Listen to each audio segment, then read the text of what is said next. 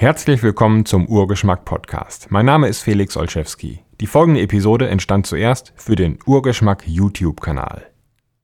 In diesem Video spreche ich über 14 Jahre Erfahrung mit der Paleo-Ernährung oder Steinzeit-Diät. Und zwar auf vielfache Nachfrage hin. Das letzte Update dieser Art liegt vier Jahre zurück. Es müsste zehn Jahre Paleo-Ernährung gewesen sein von der Erfahrung her.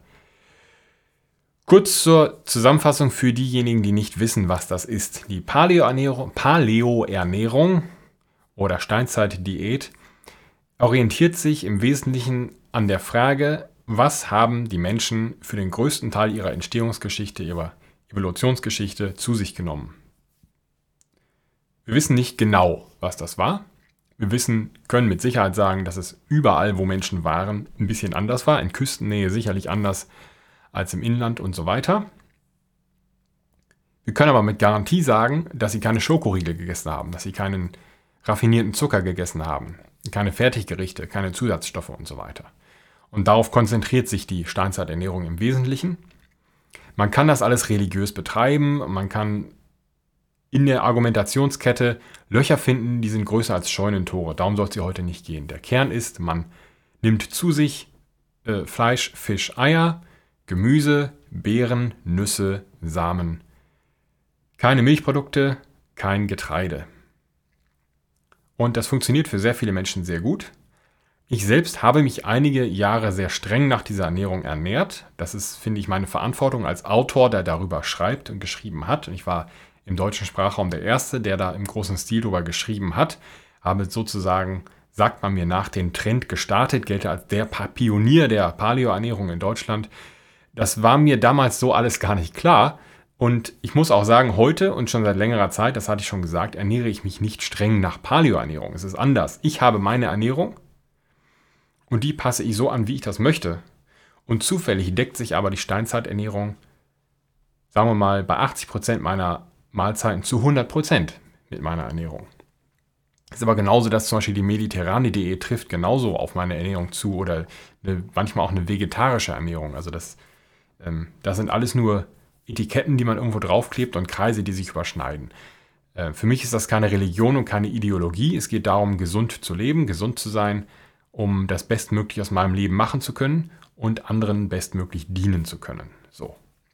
Ich muss auch nicht alles wiederholen, was ich in den letzten Videos dieser Reihe schon gesagt habe. Die werde ich hier unten drunter verlinken. Es geht um die wesentlichen Änderungen, da wurde nachgefragt. Ich versuche dir der Reihe nach abzugehen.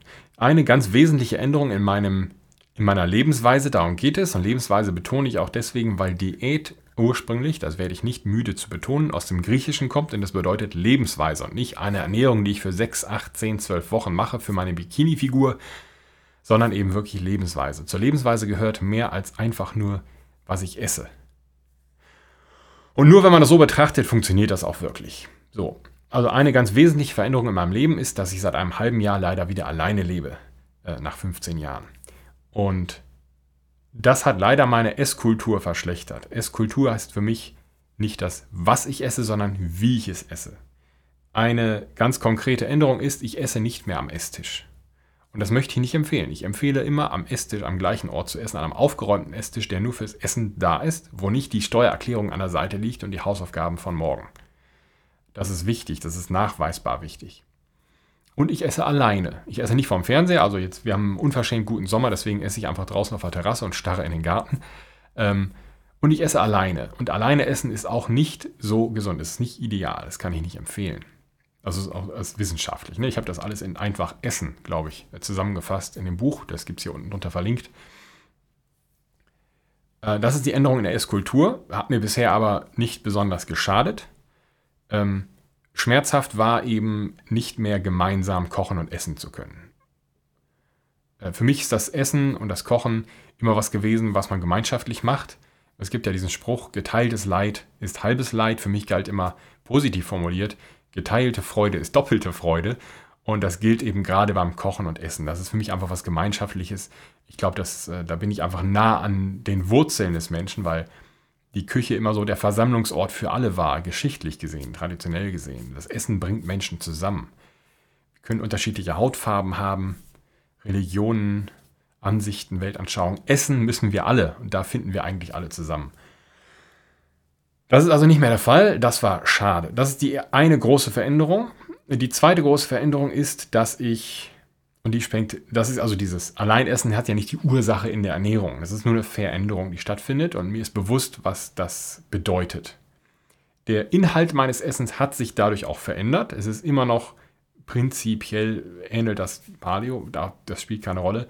Ich koche deutlich kürzer. Nicht schneller, aber kürzer. Das heißt, ich brauche weniger Energie. Das war für mich eine der ersten Entscheidungen, wo ich gesagt habe, gut, ich für eine Person koche, ähm, ich sehe das jetzt nicht super streng, aber ist schon angebracht, ein bisschen weniger Energie einfach reinzustecken. Nicht, weil jetzt die Preise steigen, das haben sie immer gemacht, sondern einfach, weil ich es angebracht finde. Und da hänge ich also nicht dran fest. Ich kann machen, was ich möchte. Es kommt aber auch der Art des Kochens entgegen, ähm, die ich jetzt seit einem Jahr praktiziere. Nämlich, ich studiere die japanische Küche, japanische Kultur. Und da ist es traditionell so gewesen, man hatte nicht so viel Energie zur Verfügung. Und so ist diese Küche mitgeprägt worden. Und äh, das Gemüse wird eben nur kurz angebraten und wird bissfest serviert. Und so mag ich es auch. Ähm, die zweite große Sache dadurch mit angestoßen, ich äh, konnte zu dem Zeitpunkt eine Woche lang nichts essen. Ich konnte nichts, ich konnte es nicht runterbringen, ich konnte es nicht schlucken, es ist immer am Hals stecken geblieben. Ähm, ich hatte durch diese japanische Küche auch Reis regelmäßig gegessen. Hat sehr gut funktioniert, aber für eine Person Reis kochen habe ich gesagt, ist Quatsch, muss nicht sein, verzichte ich drauf, habe es aber durch keine anderen Kohlenhydrate ersetzt. Das heißt, seit einem halben Jahr esse ich regul regulär keine Kohlenhydrate mehr. Auch nicht religiös, wenn ich möchte, esse ich ein Stück Schokolade, wenn ich möchte, esse ich Hummus oder was auch immer, aber regulär ist das nicht in den Mahlzeiten drin. Auch seit einem halben Jahr treibe ich intensiv Kraftsport und das ist wesentlicher Teil der Lebensweise.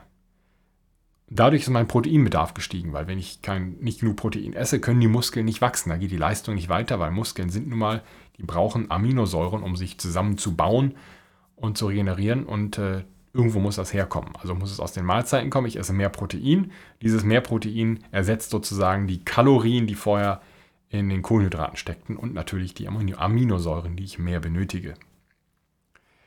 Der Kraftsport, das möchte ich jedem ans Herz legen, macht das. Es lohnt sich. Das Leben ist besser, wenn man Kraftsport treibt, regelmäßig und zwar intensiv. Es halt eine ganz praktische, ganz praktische Anwendung. Ich habe einer Freundin bei einer Renovierung geholfen und habe ihr die Decke gestrichen und habe abends zu Hause gesessen und dachte, Moment mal, du merkst ja gar nichts. Normalerweise hättest du vor einem halben Jahr hättest du versucht, die Decke zu streichen, hättest nach der Hälfte aufgehört, geflucht wie ein Rohrspatz und wärst total kaputt nach Hause gegangen. Und jetzt kannst du den ganzen Tag hier ihn machen und du merkst das nicht. Ja, das ist das Resultat von Kraftsport. Mark Ripetow sagte so schön und berühmt, starke Menschen sind schwieriger tot zu kriegen als schwache Menschen und allgemein nützlicher. Und das ist absolut richtig. Und das heißt nicht, dass schwache Menschen unnütz sind. Es heißt nur, dass starke Menschen nützlicher sind. Es gibt keinen Nachteil, der mit Kraft, mit Körperkraft verbunden ist. Es hat nur Vorteile, auch bei kleinen Dingen. Wenn dir eine Socke runterfällt und du bückst dich und hebst sie auf, auch das geht einfacher, mit weniger Anstrengung, mit weniger Du spürst es praktisch gar nicht mehr. Ich kann das nur empfehlen. Ganz abgesehen von der Kraft. Natürlich für viele gilt ja der Wunsch, ich möchte nackt gut aussehen. Ja, das kommt auch dazu. Äh, aber es geht darum, den Körper zu pflegen. Es geht darum, die Muskeln zu pflegen, die Bewegungs, äh, die Range of Motion, wie sagt man, den Bewegungsspielraum voll zu nutzen und, und, und nutzen zu können. Ähm, Muskelmasse ist Schutz gegen, gegen Erkrankungen, gegen Verletzungen. Ähm, Du bläst die Mitochondrien mal ordentlich durch. Und vor allen Dingen trainierst du den Kopf. Du trainierst dein Gehirn, deine Denkweise. Das ist ein ganz wesentlicher Teil des Kraftsports. Entspricht überhaupt nicht dem Klischee. Aber was du übst in diesem Kraftraum, wenn du ihn so nennen möchtest, du trainierst dir an, zu begreifen, manche Dinge im Leben sind hart und schwer. Und egal wie hart und schwer und groß das Hindernis ist, wenn du dich reinkniest und daran arbeitest, irgendwann wirst du diese Hürde überwinden können. Und das Tolle ist, und das klingt nach einem blöden Spruch, aber 100 Kilo Eisen sind immer 100 Kilo Eisen. Die bescheißen dich nicht. Die machen dir nichts vor, wenn du einen schlechten Tag hast und sagen, ist doch gar nicht so schlimm.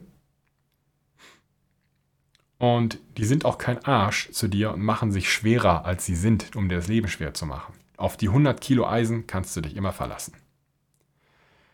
Das ist mein Plädoyer für den Kraftsport. Mach das. Es bringt nur Vorteile. Das ist die, die große Veränderung. Wie gesagt, die bringt eben den höheren Proteinverzehr mit sich. Ähm, Im Wesentlichen war es das an den Veränderungen. Das reicht mir aber auch, ehrlich gesagt. Ähm, an der Esskultur muss ich arbeiten. Ist jetzt nichts Schlimmes, aber mir gefällt es nicht. Und ich bin auch schon dabei, jetzt seit ein, zwei Wochen ist da wieder Zeit und Raum für im, im Kopf auch zu sagen, gut, äh, jetzt nehme ich mir die Zeit einfach dafür, mich darum zu kümmern. Ich bin immer noch in bester Gesundheit. Ich muss dazu sagen, ich bin in der besten Form meines Lebens. Äh, auch gesundheitlich. Mein Arzt lacht sich immer kaputt, wenn er mich sieht und ich zu meinen Vorsorgeuntersuchungen geht, gehe, weil er sagt, hier, ihr Cholesterin. Äh, das ist ja jenseits, das kann ich hier gar nicht eintragen, das ist so gut, die, die Skala geht gar nicht so weit. Und das jetzt, ich gebe damit nicht an, das ist die Tatsache. Und das ist auch keine besondere Leistung. Das ist einfach meinem Lebensstil geschuldet, einer gesunden Ernährung und viel Bewegung. Ganz einfach. Wie sehen die Mahlzeiten konkret aus? Ich betreibe immer noch Kurzzeitfasten, hatte ich vor kurzem darüber gesprochen, mache ich jetzt, weiß ich nicht, seit sechs Jahren, sieben Jahren. Und das Frühstück ist immer noch ein Omelett, wie seit, weiß ich nicht, 12, 13, 14 Jahren. Ähm, aus vier Eiern. Und dazu gibt es dann vielleicht geräucherten Fisch oder mein Nachhaltigkeits, meine Nachhaltigkeits-Achillesferse äh, Sardinen in Olivenöl aus der Dose. Liebe Leute innen und außen, es gibt Sardinen in Olivenöl aus der Dose, die sind so lecker, da lasse ich alles andere für stehen und liegen. Aber auch nur manchmal. Und deswegen habe ich kein so schlechtes Gewissen wegen der Dose, zumal es kein Plastik ist, sondern immerhin eine Dose, die man ganz gut recyceln kann. so. Und dazu ein paar Möhren. Zurzeit gibt es spanische Möhren, Bio-Möhren sogar. Als wäre das in irgendeiner Form wichtig. Und das Abendessen wäre dann so zwischen 17 und 18 Uhr. Da gibt es auf jeden Fall Spinat, fast, also drei, vier, fünf Mal die Woche Spinat, weil ich das Nährstoff, Mikronährstoffprofil vom dunklen Blattgemüse möchte, das es in anderen Gemüsesorten kaum gibt. Grünkohl wäre noch ein Kandidat. Er ist aber nicht so gut verfügbar. Spinat, dann ähm, angebratenes Gemüse nach japanischer Art. Zwiebel, Möhre, Sellerie zurzeit nicht so. Ingwer, auf jeden Fall sehr viel Ingwer, kann ich nur empfehlen. Wenn man den Ingwer reingebissen hat und gesagt hat, ist das scharf, das esse ich nie wieder, da möchte ich sagen, wenn man ihn in, in fein schneidet, in Juliennes, also dieser Streichholzform sozusagen, äh, und den anbrät, dann ist diese unangenehme Schärfe schnell weg. Chili, da gilt das gleiche, Chilisamen. Und dazu eben ein Protein, Fisch oder Fleisch oder manchmal auch Tofu, was streng genommen gar nicht Paleo ist, weil das ist aus Sojabohnen hergestellt und es ist verarbeitet. Aber wir haben den großen Luxus in Deutschland, über eine sehr hohe Bandbreite an Tofu-Sorten zu verfügen. Und 80% davon würde ich wirklich zustimmen, grauenhaft. 20% sind mittlerweile von der Textur so weit, dass man sagen kann, hm, gar nicht so schlecht. Wenn man die dann noch korrekt zuschneidet und zubereitet und würzt, dann schmecken sie wie Hähnchen, nämlich nach nichts, sondern nur nach dem Gewürz, mit dem man sie würzt. Oder es würzt, das Tofu. Und äh, auch das mit dem Tofu funktioniert sehr gut. Äh, Mache ich jetzt auch seit einem halben Jahr hin und wieder. Mir ist also noch kein äh, drittes Bein gewachsen oder sowas.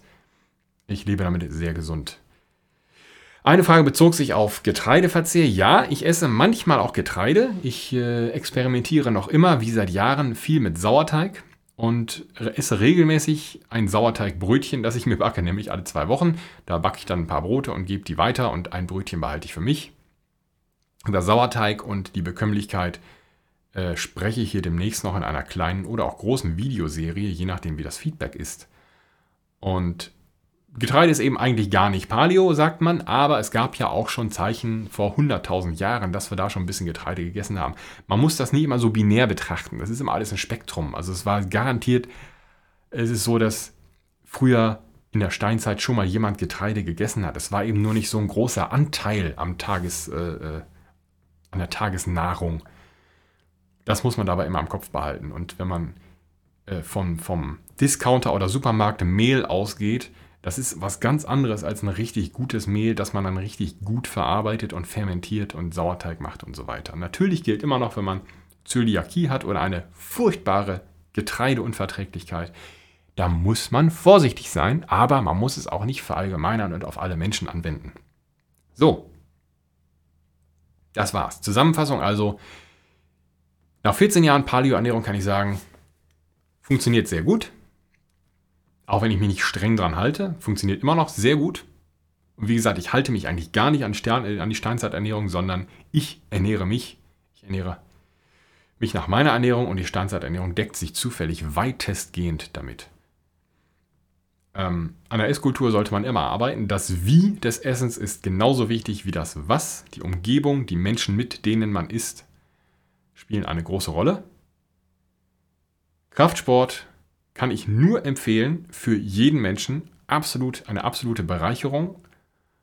Und es gehört zu den Dingen im Leben, bei denen ich fürchte, man glaubt sie erst, wenn man sie selbst erlebt hat. Keine Kohlenhydrate kann man super mit leben. Mit ein bisschen Tofu ab und zu kann man auch gut leben. Und mit viel Protein in der Ernährung kann man auch gut leben. Das war's. Wenn ihr Fragen dazu habt, stellt es mir hier unter diesem Video bei YouTube. Anmerkungen auch gerne dahin. Ich freue mich über eine lebhafte Diskussion. Vielen Dank fürs Zuschauen und bis zum nächsten Mal. Vielen Dank fürs Zuhören. Weitere Informationen zu diesem Podcast gibt es im Internet unter urgeschmack.de und unter derfelix.de. Bis zum nächsten Mal.